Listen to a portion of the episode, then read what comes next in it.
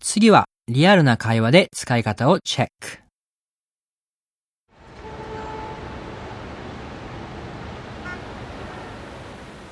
So, what's going on with that photography project you were telling me about? Oh, the portrait project. Yeah. Um, it's going okay. It's not um, going so well at the moment, but I think it will pick up. How many people have you shot?